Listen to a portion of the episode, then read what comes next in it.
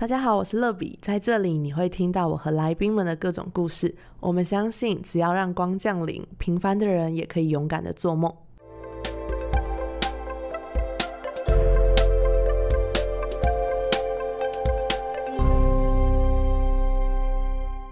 欢迎光临，我是乐比。这一集开始之前呢，我要先帮自己打一下广告，因为我找到一个是手写的来宾。那我的 IG 账号是 sunlight 零零七底线，是分享手写生活还有信仰相关的账号。那我想要分享的是，其实开一个手写账号很简单，但是如果有一天你要教写字为生，那可就不简单啦。所以这一集节目，我们邀请到的来宾很厉害，他是 IG 上面超专业、超厉害的土法炼钢阿土老师。我们掌声欢迎土。哥，嗨，大家好，我是阿土。那我本身是从二零一七年开始独立授课，就自己招生，然后到现在这样子。对，每个月都会固定开班。那我的 IG 是 A T O L O 底线，然后 P E N。啊，Tolo Pen 这样子，那目前有六点一万个粉丝了。那我的 IG 版面通常都会分享一些写字的影片，还有一些我抄录下来的语录，然后就把它写得很工整、很整齐，让大家可以在练字的时候可以做参考。那平常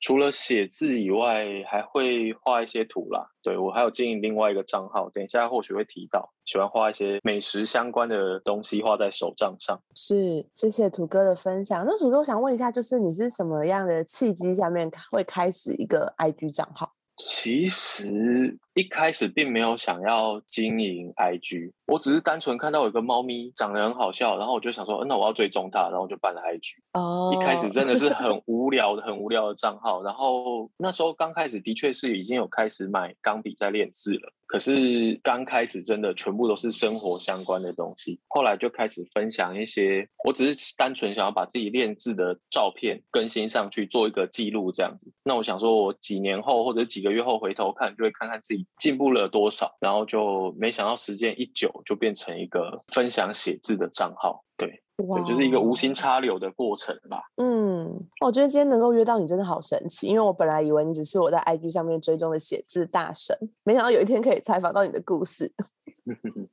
那刚听土哥分享才知道，其实你不是原本就在练字，你是某一段时间突然开始买钢笔，然后开始练字。所以想要问一下，这个练字的契机是什么？哦，我原本是在一间游戏公司当美术，然后我想说，哎，已经有第一份工作了。以前就是会去成品啊，看到那种橱窗里面的钢笔，那种很漂亮的钢笔，就哎，如果有一支钢笔应该还不错。然后我就做了一些功课啦，就买了第一支钢笔。不过那时候已经接近想要离职的时候了，然后就觉得哎，比较有时间，就开始练字这样子。大概是在二零一六年左右吧，二零一六年中开始买了钢笔，开始写字这样子。哇哦！所以你不是小时候就开始练字，就是家人鞭策你要写好那种？没有，就是单纯买了钢笔之后，觉得哇，原来一支钢笔这么贵。我那时候买了钢笔是三文堂的五八零，它的售价是一千五。然后我把一些配备什么用品全部买下来，大概花了快两千块。我想说，哇，这个笔这么贵，我不能浪费这些钱，我就开始写。对，一开始也就是杂乱无章的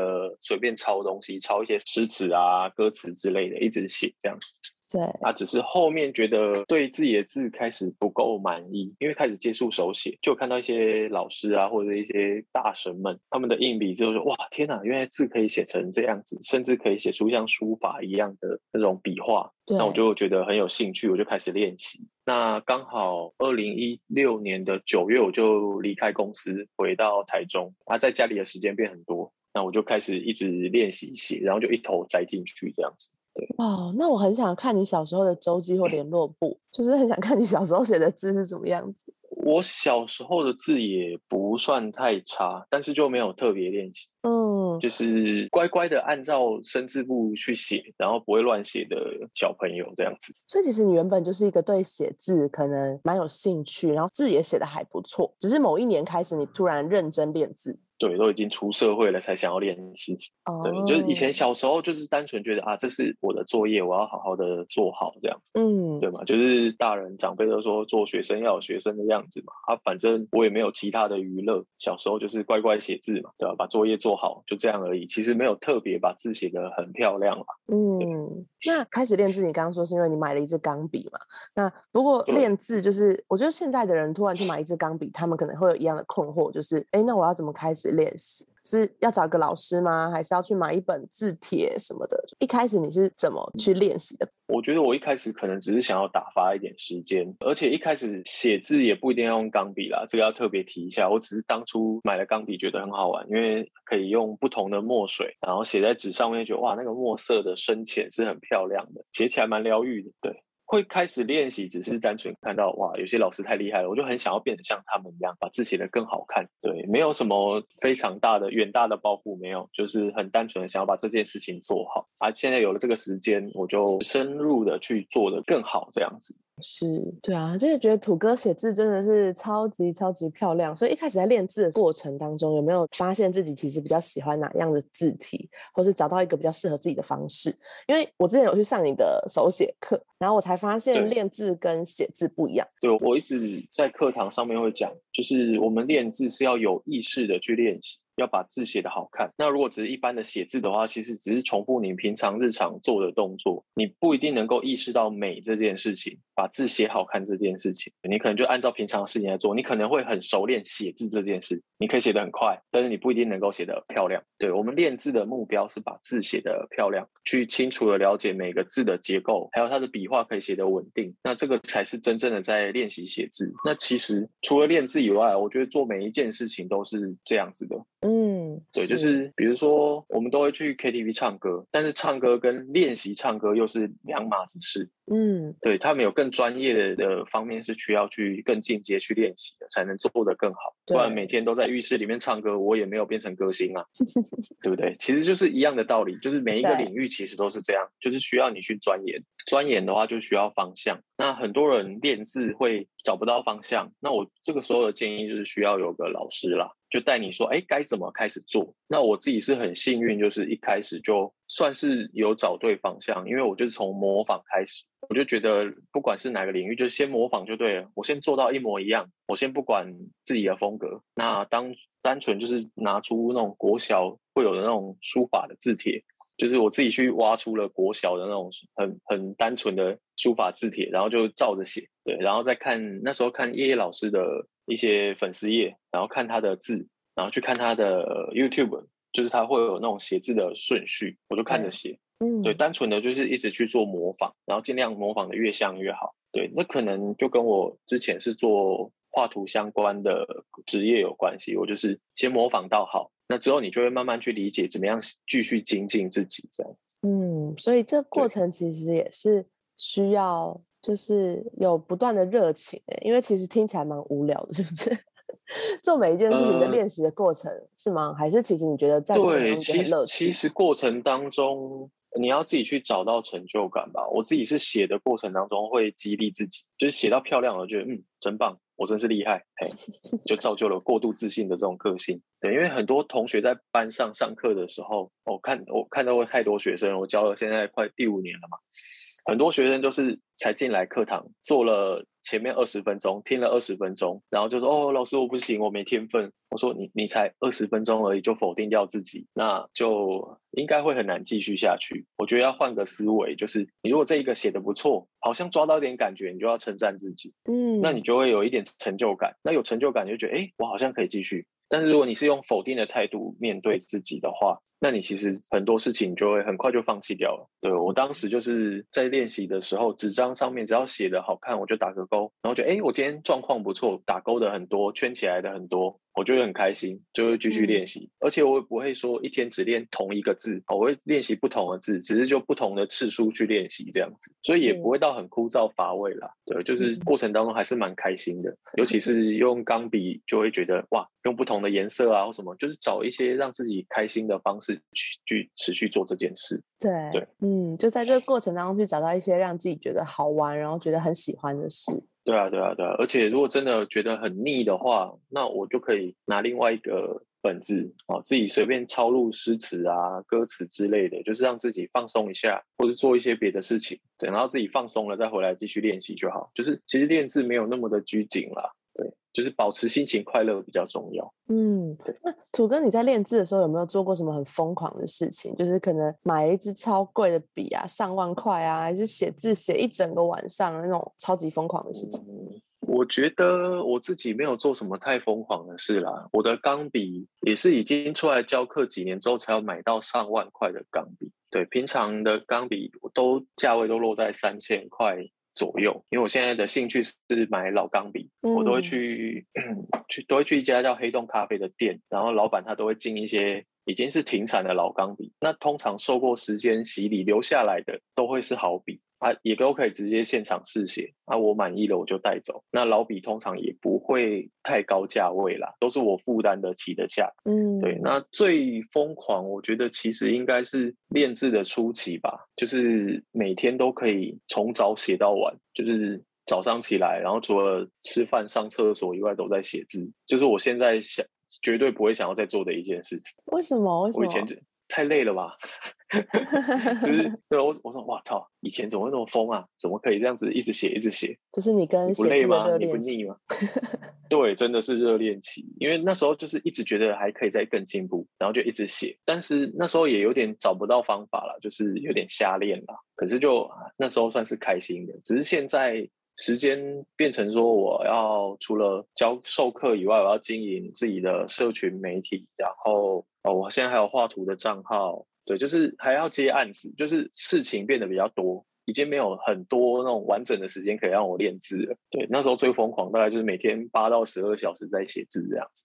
哇，这应该够疯狂吧？真的蛮疯狂的。那时候真的是走火入魔了，我也不知道为什么。嗯，可是我觉得就是也是因为你有这个时 光，所以这几年下来，你才会从一个呃不懂钢笔的人，到一个可以就是以教硬笔字为生的老师。我觉得超级厉害的，很励志哎。就是我觉得刚好也是机机缘啦，就是运气不错。对，会出来授课的原因，其实只是因为刚开始练字，然后在家里面练，有时候就会觉得蛮腻的，就想要出门找一家咖啡厅啊去练习。对，那那时候就是写到一个程度，然后店家就问说：“哎，你的字那么好看，要不要出来开课？”那就开始有了这样的想法，这样子。对他们就开始跟我讨论，就开始哎，他说我们的店里需要你这样的风格的老师，对，出来授课。我说哦，呃，可以试试看，对，然后就开始编写教材，然后就开始招生这样子，就后来就渐渐的持续到今天了，就是慢慢的我的社群人数也增加，粉丝也增加了，然后开始比较能够收到更多的学生，口碑应该有做起来了，对，就可以持续到现在这样子。哇，所以其实是因为土哥持续的在做写字这件事情，然后有一天被店家看到，然后持续经营社群，然后有更多的厂商、学校或是学生看到，所以主动来咨询这样子。对，我觉得我只是一直在做同一件事情，然后刚好被看到了，嘿，就是哇，嗯，没有什么很特别的的地方。没有，我觉得这件事情就很特别，就像你刚刚说练字练一整天啊，或是持续做一件自己有兴趣的事情。像我觉得经营社群，你可以持续经营这么多年，其实也是一件很不简单的事情。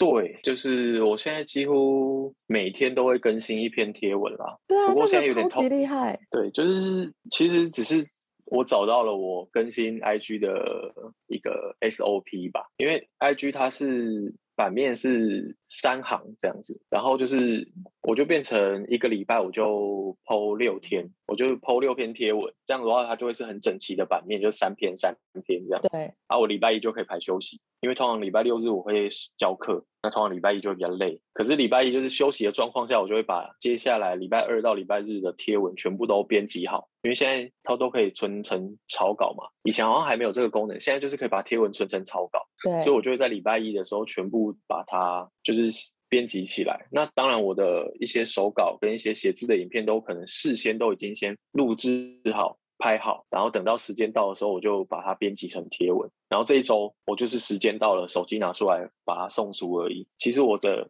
方法是蛮偷懒的，我就是把东西都先先一次忙完，然后再每一天就是陆陆续续的这样一篇一篇发出去。对，这是我我可以做这么久的原因吧。因为其他人他们可能就是他们的东西可能是作品，那可能做好了才能发。但是写字的话，就是其实很快就可以写好一篇，那只要不写错了，对。就是我还是会失误的，有时候写一写不满意就要再重写。对，就是我会利用空档时间先把该做的事情先忙起来。对我只是觉得我是利用了我的惰性，我就不想要每天啊想到才发，那我绝对没办法。持续很久，那我就固定给自己一个时间，那做久了就变一个习惯。我想到就，哎，今天礼拜一了，那我应该就要把贴文全部都弄好。然后，哎，今天七点半了，哎，那该发文了，我就手机掏出来就把它送出，就这样。那我就不会觉得啊，什么现在七点半了，我的文都还没写，我都还没编辑，那我就会，好了，我明天再做好了。所以我就会把一些可以先忙好的事情先做好，那真正需要抛出去的时候，就会比较没有压力。对。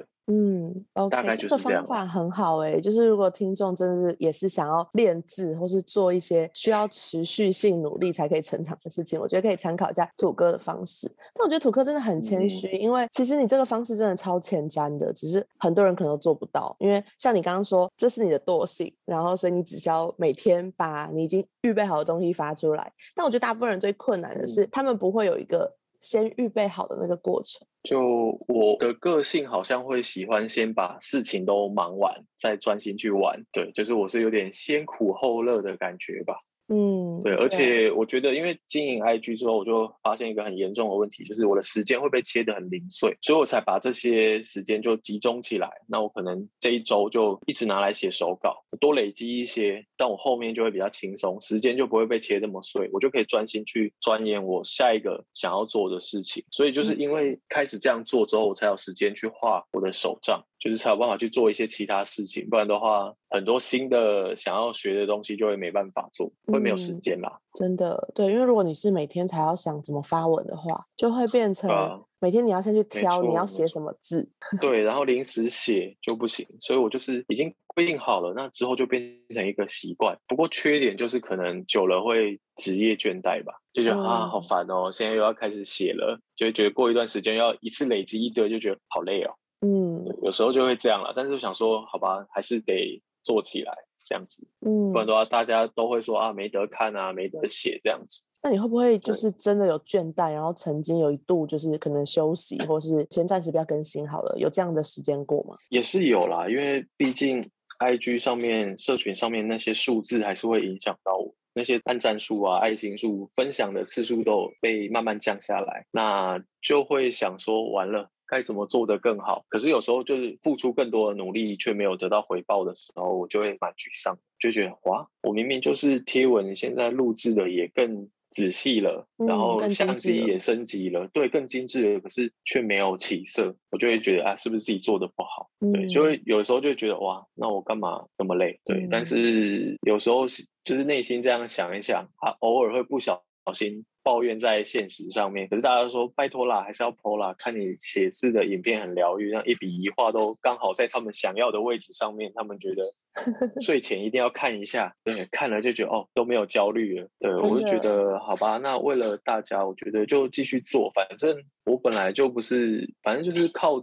持续做这件事情，才慢慢被大家看到。我想说，那就还是继续做，反正心情总会有好的那一天。嗯，对啊，嗯，没错，找到一个继续鼓励自己的一个方式。对啊，大不了就再去买一支新的笔嘛，买一支新的笔就哇，这支笔好好写，然后就好开心，就可以再继续往下了。但是很花钱啦，这个口袋不够深，不要这么做。我现在都不敢再买笔了，我现在都不敢再买了。已经很多了吧？对，已经很多了，已经很多了，真的不敢再买博物馆了。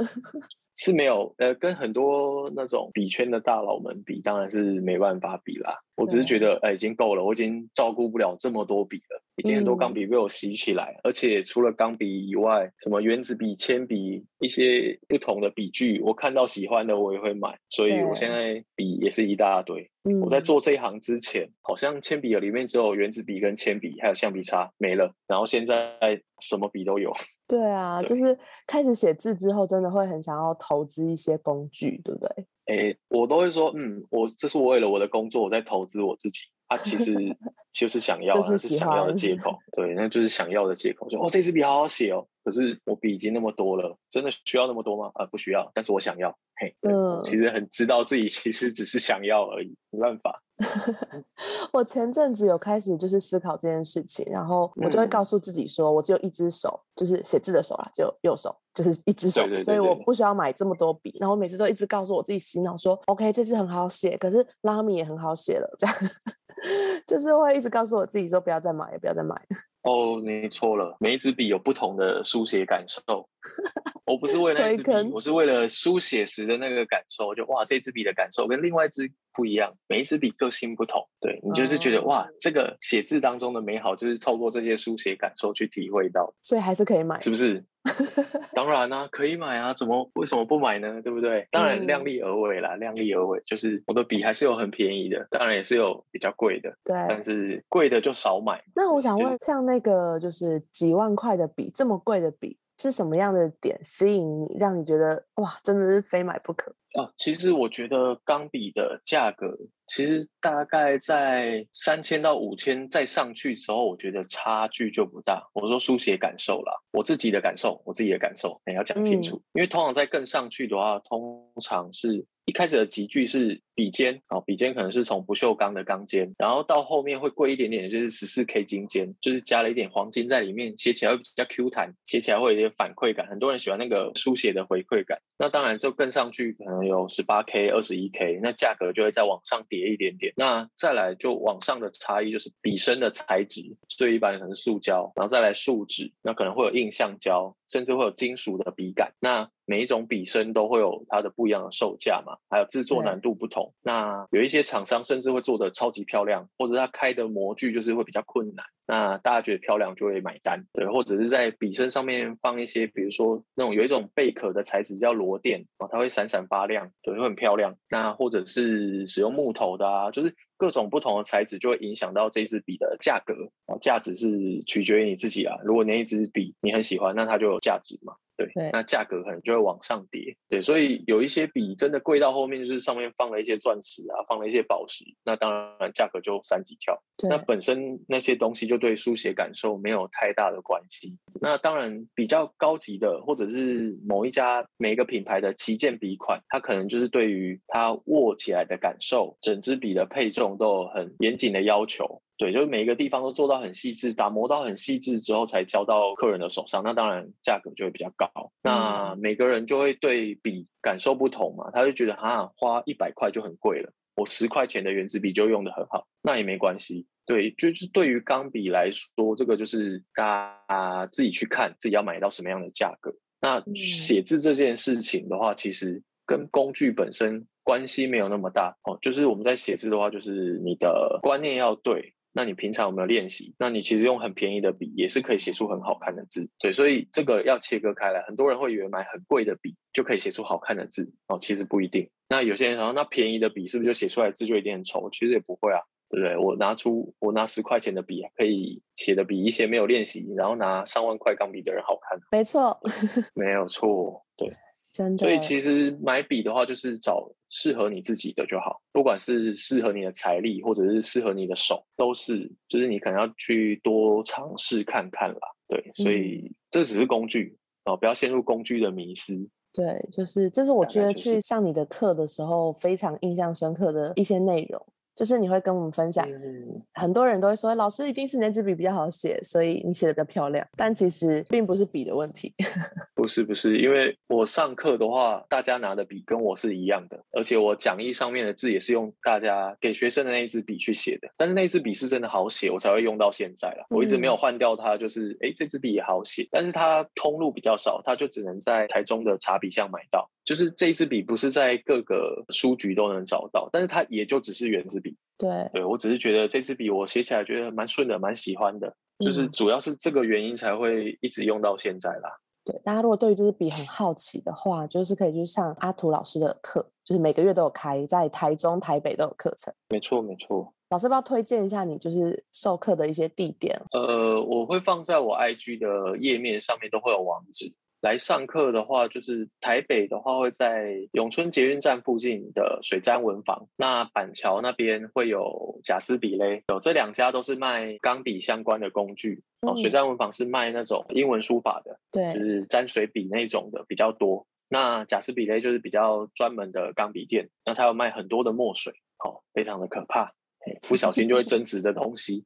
那里面有卖钢笔啊，卖很多纸张，我的字帖我在那边贩售。那台中的话，这边比较单纯，它就是独立的文具店。那我就是在那边开课之后，就也是开到现在，就是一直使用他们家的笔。然后他们二楼的空间是展览的空间，然后我上课的话就变成我的教室，就还蛮大间的，就是一个舒适的空间啦。就可能没办法在那边买钢笔，但是上课用的原子笔可以在那边买到。就是这三个地点，大家可以。注意一下，如果觉得哎蛮近的，就可以来上上看我的课。对，那台南的话偶尔会开啦，就是主要还是要看我的时间有没有时间可以下去台南。对，因为我在台南也有一间叫好日光景的空间，它是单独租借空间嘛，还蛮漂亮的，就偶尔会下去台南开课。OK，所以全省的朋友听到就是阿图老师分享的这些地点，如果是你也是住在那个城市，然后你对写字有兴趣的话，就是欢迎大家可以报名看看。我觉得可以学到很多写字的观念，然后也可以，就是我觉得对于入门的人来说真的很重要，因为他会跟你分享很多，就是怎么样去架构它，然后会让你写的字变得更漂亮。对，因为我的课程内容其实。很像书法课，因为我就是用基本的楷书去带大家写，但是我就是会讲解每一个把字写好看的观念。那其实我是希望大家把这些观念套用回自己的字上面，套用回自己的字上面，然后修正自己的字，把自己的字微调一下，其实就字就会变漂亮。对，那要练的跟我一样，当然也很欢迎，就是真的要花付出比较多的时间跟心力，就是这样。嗯，是的。那土哥，你因为以前你说你是做画画，就是。游戏的画图嘛，那后来你变成就是开始练字之后，你就成为一个就是写字的老师，这就是你的主业吗？那像现在就是疫情啊，常常大家都在居家隔离，会不会造成你一些就是经济或者生活上的压力？那除了写字之外，因为我知道你也是个斜杠，你好像会很多东西，可以跟我们分享一下。其实你还有经营什么不同面向吗？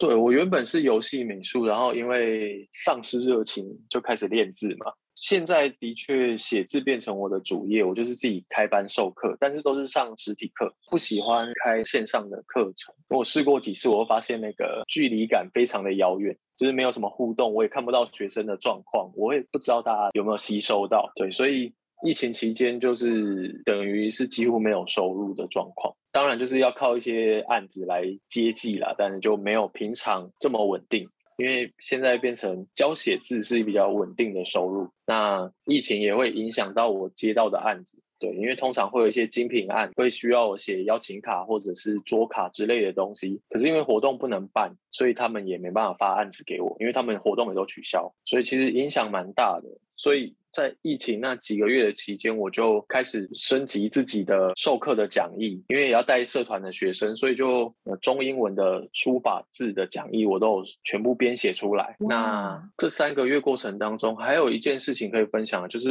因为我在画美食的插画，那有出版社来找我。那我其实这三个月也在写书啦，虽然没收入，但是有在工作啦。哇，好酷哦！所以是过几个月之后可以买到的吗？诶，目前已经在最后的校稿阶段了，所以应该年后会送印吧，如果顺利的话。所以可能接下来三四月，或许大家就会看到消息。哇，好酷哦！没错，就是超厉害。对我就是除了写字以外，还经营了画图的账号了。那大家如果有兴趣的话，可以去找 Lonely 寂寞的 Lonely，然后底线 Toast 吐司 Lonely Toast，就是一个我另外一个画图的账号。对，那目前经营到现在也一万出头的粉丝这样子。嗯，那你们想过，就是怎么那么奇妙，是透过画图的方式，就是出书跟大家见面，还是觉得很正常，就摆入我主页这样？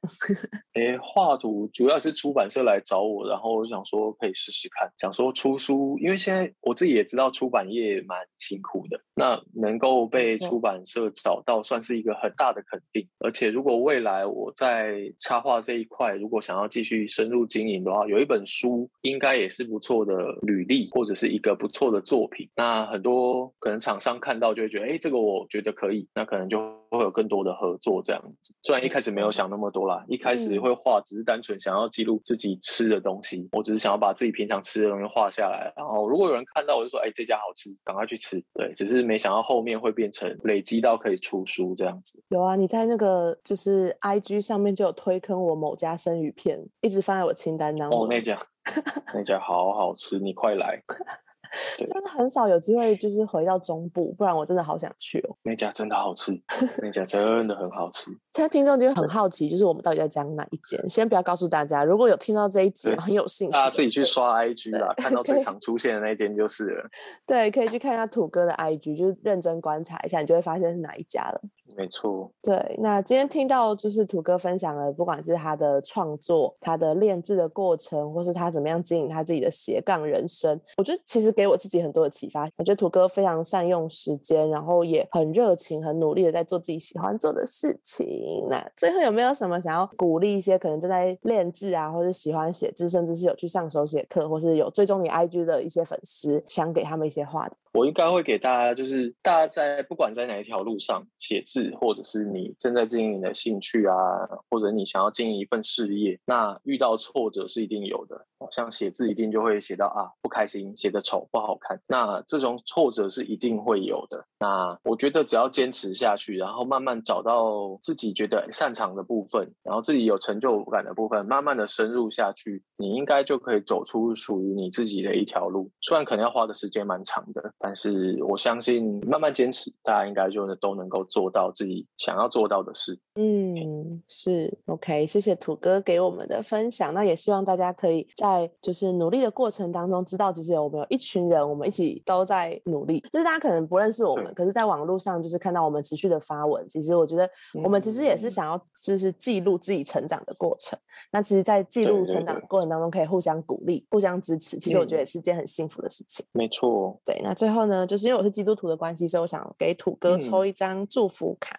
那我现在帮你抽，嗯嗯嗯，好，那我抽到的卡叫做“神给你靠”，然后内容是：前方的道路模糊不清，看似充满困难和挑战，只有自己一个人要怎么往前行？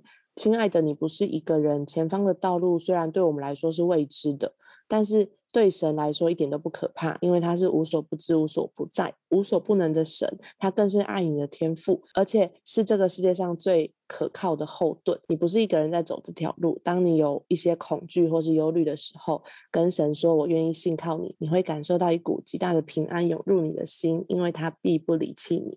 OK，今天就是要送给土哥这一张卡，好适合我。真的怎么说怎么 说？未来一片模糊啊，没错啊，我也很迷惘啊。大家都觉得哇，你都知道自己要做什么？没有，我不不我不知道，不知道未来会什么样子。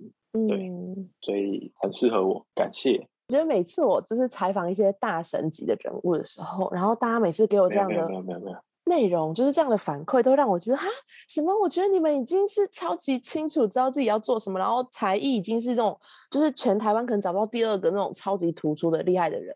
结果你们还是会说出啊，我不知道我要做什么。就是有时候我会觉得啊，原来你们也是有迷惘的时候。哦，我们大家都一样，对，会写字也是因为迷惘才开始练字啊，对不对？我到底要干嘛？我不知道，那就开始写，先写点字，先做点什么嘛。对，先找事情给自己做，先做一些你自己会开心、会喜欢的事。那路就会慢慢出现了，但是要更往前、更未来是什么，我也不知道啊。嗯，我我没有预知能力嘛，对不对？就是未来，因为尤其是遭受到疫情，就更不确定未来的方向是什么样子，所以只能尽可能去做自己现在能做到的事，这样。嗯，对。啊，今天采访土哥真的是超级激励我，因为我觉得我最近也是因为疫情好像要来一波，然后我就觉得好不容易想到一个计划，怎么感觉又 来了？我就拜托不要升三级好不好？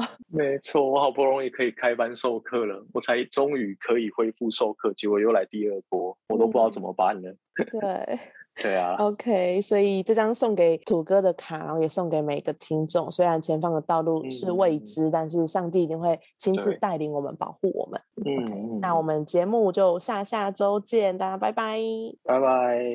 节目的最后，想邀请大家给欢迎光临五颗星，并且留言分享你的心得。想更多认识乐比的话，欢迎到我的 Instagram sunlight 零零七底线。我们下周见。